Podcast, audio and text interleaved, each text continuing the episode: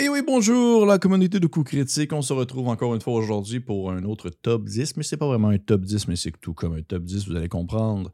Pour en fait parler, bien sûr, encore une fois, d'horreur. Euh, si vous écoutez cette vidéo au moment de sa sortie, nous sommes potentiellement en octobre, je l'espère encore, mon mois préféré de l'année où je tente de pousser de l'avant tout ce qui est horrifique. Et euh, comme ça, encore une fois, aujourd'hui, je viens vous parler de Donjon Dragon. Et oui, Donjon Dragon et l'horreur. C'est pas quelque chose qui peut se euh, mêler facilement si on veut que ce soit bien fait et qu'on est peut-être moins habitué avec ça. Euh, l'horreur, c'est un sujet vaste et je vous encourage peut-être à aller retourner voir mes vidéos euh, que j'ai fait à ce sujet l'année passée, où est-ce que j'aborde en fait différents types horrifiques, dont justement l'horreur dans Donjon Dragon et que je me dis je ne, certaines astuces ou même certains livres de référence ou certaines références pour pouvoir bien, on va mettre de l'avant selon le genre ou le sous-genre que vous voulez émuler dans vos parties. Mais aujourd'hui, ce que je veux, c'est pour les amoureux de l'édition du jeu le plus populaire au monde, bien sûr la cinquième, c'est de vous proposer quelques aventures que j'ai trouvées particulièrement délicieuses si vous souhaitez instaurer une ambiance horrifique euh, à votre campagne ou peut-être même à votre one-shot ou peut-être même un segment de votre campagne si vous faites un spécial Halloween. Et ainsi, je vous propose des aventures horrifiques pour la cinquième édition. Eh bien oui, eh, oh, plot twist. On commence avec le numéro 10, The Air of Orcus, euh, les versets 1 et 2. Ces modules, en fait, euh, à la manière visuelle d'un vieux jeu vidéo des années 90 bien pixelisé, j'adore l'approche visuelle du livre, vont vous proposer, en fait, euh, trois modes de jeu qui vont être selon un peu en quelque sorte l'alignement de vos personnages, mais aussi qu'est-ce que vous êtes en tant que personnage. Soit que vous, vous, rejoignez les Chevaliers du Jugement Dernier, le culte de Zariel ou les Forces du Chaos à la recherche euh, d'un ange de tir perdu. Sir, Sir Vindictus. Vos aventuriers seront confrontés à des dilemmes moraux tendus alors qu'ils se préparent à plonger dans l'ancien mortel, temple d'Orcus. Jouez comme en 1990 et découvrez les premiers modules de l'Adventure Leagues à utiliser l'art en 16 bits pour les cartes, les jetons, les portraits, les personnages non joueurs ainsi que les objets magiques.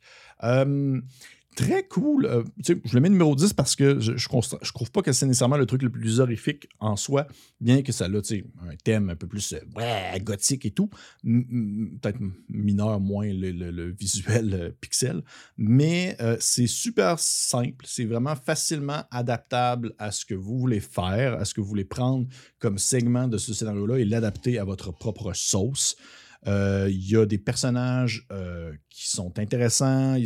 C'est pas du tout comme lourd. Il n'y a pas comme plein de descriptions interminables. C'est assez straight to the point. C'est assez direct. Ça peut se faire vraiment bien en une session. Ça s'intègre super bien dans une campagne préexistante ou dans un seul one-shot d'une soirée. C'est quand même très court. Euh, il y a beaucoup de choses quand même, malgré le fait que c'est très court, c'est comme assez jump pack.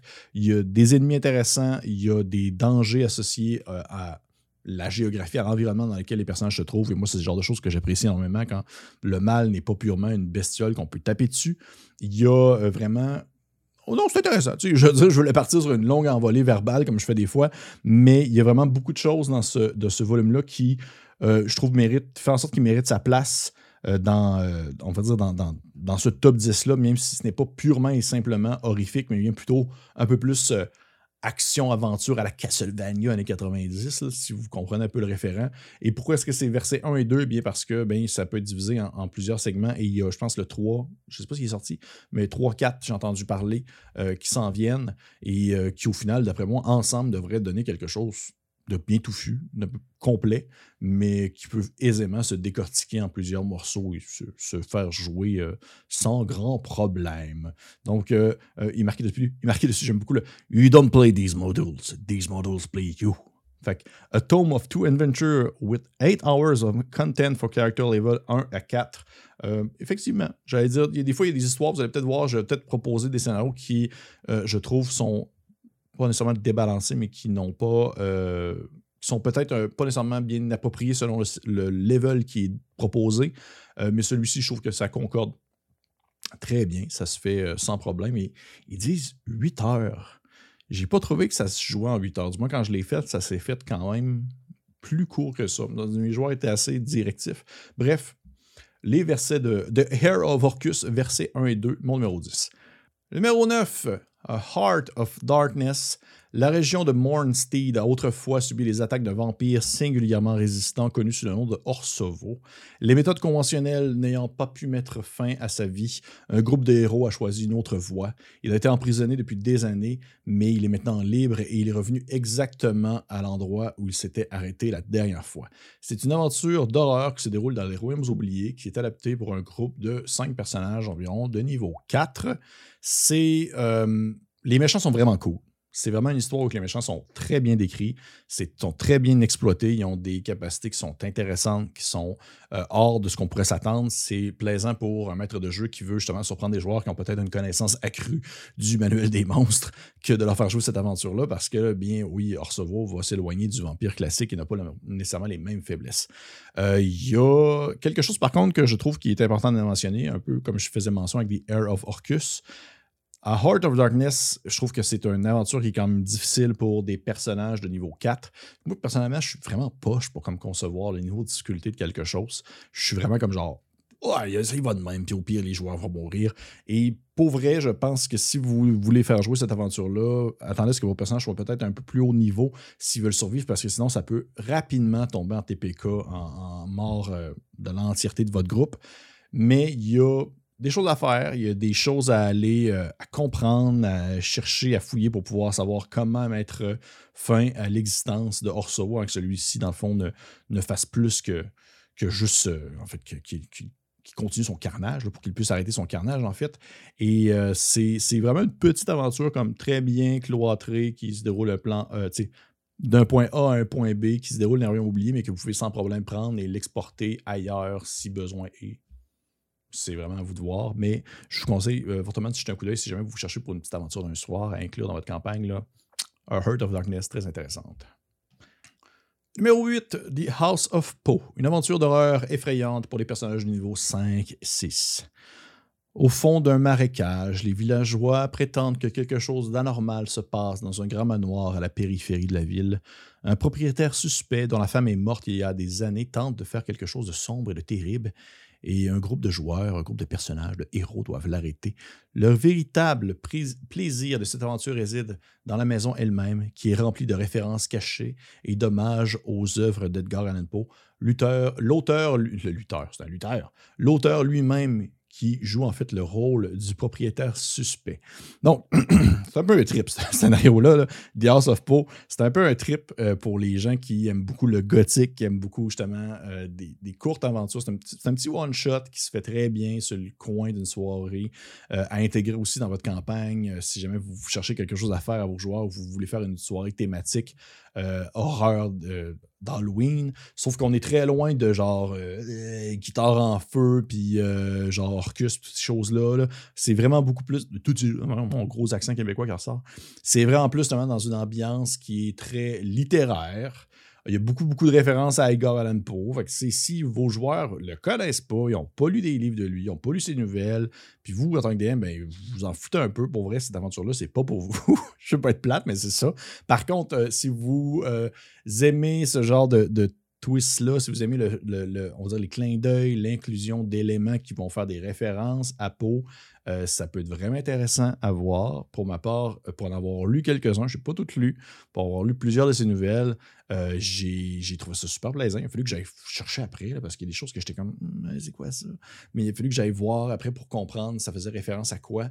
Et, mais c'est vraiment très bien. Euh, l'ambiance est très plaisante. C'est très justement gothique. On n'est pas dans la grosse violence, la grosse euh, horreur physique euh, avec des créatures qui sortent de la bouche d'autres créatures. C'est vraiment pas ça.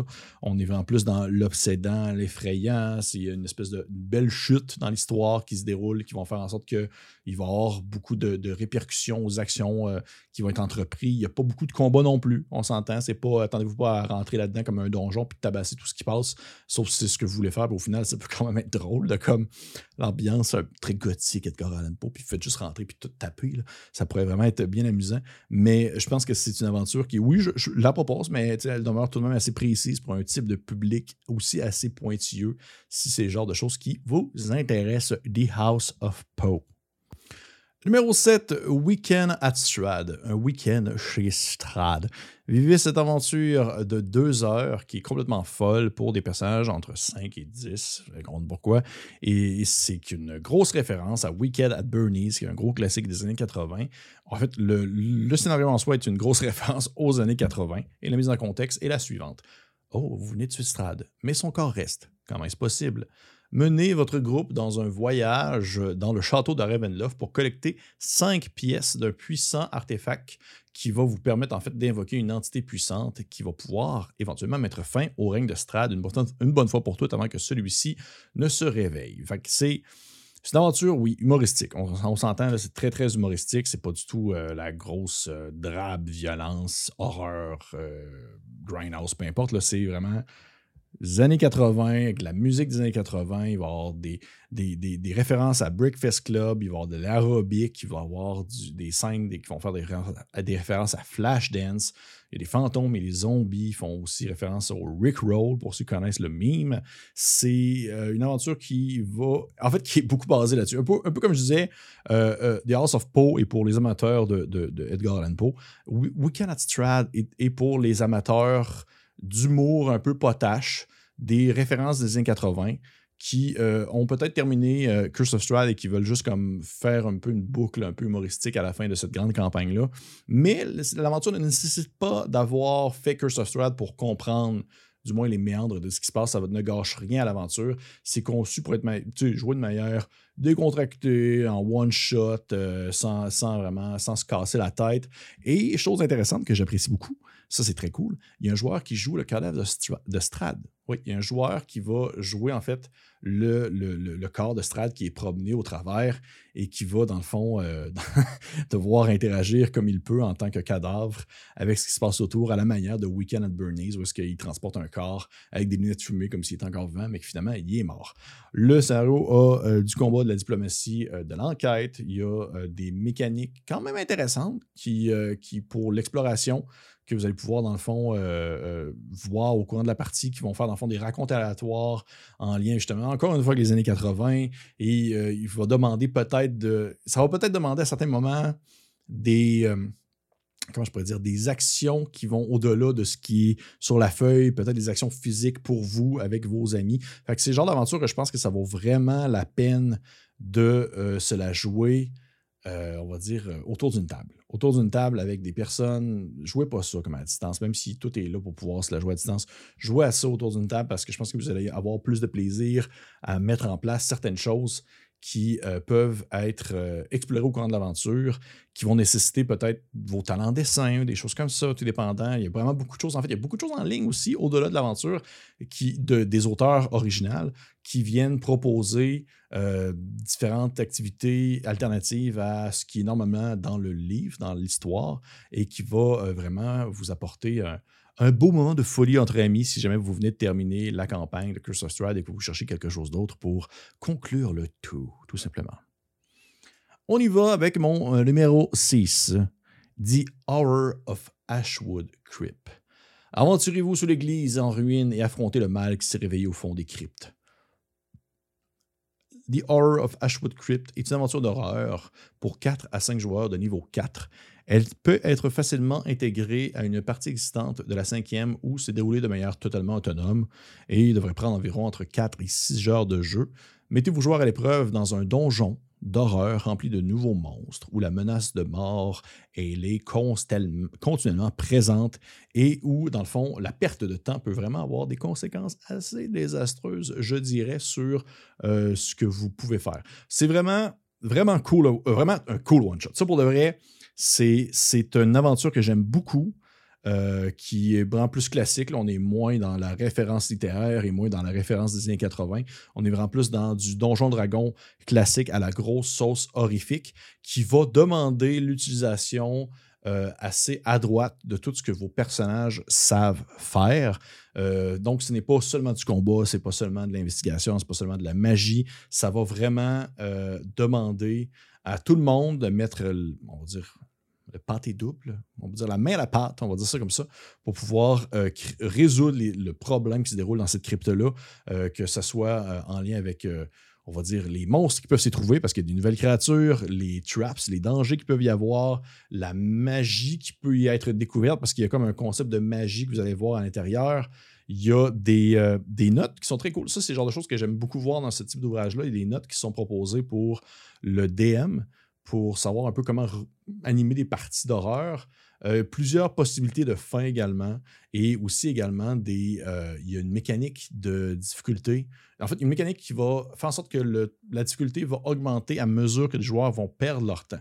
Fait pour vrai, ça, là, sautez là-dessus si vous êtes un peu plus friand de tout ce qui est un brin plus classique. Ça vaut vraiment, vraiment la peine. J'ai vraiment beaucoup aimé euh, jouer des Horror of Ashwood Crypt pour la cinquième édition de Donjon Dragon.